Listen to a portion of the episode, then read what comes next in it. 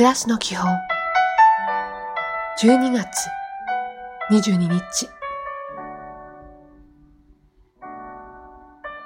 おはよう。その一つ一つに心を込めること。できるだけ人を思いやること。命を育むこと。それはすなわち日々で丁寧に生きる。今日も丁寧に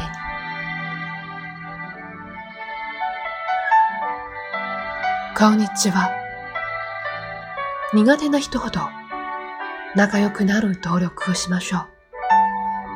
その人のいいところを見つけて笑顔で接するように心がけましょう。いい一日を。おやすみなさい。一度信じたらとことん信じます。何があってもずっと信じ続けることです。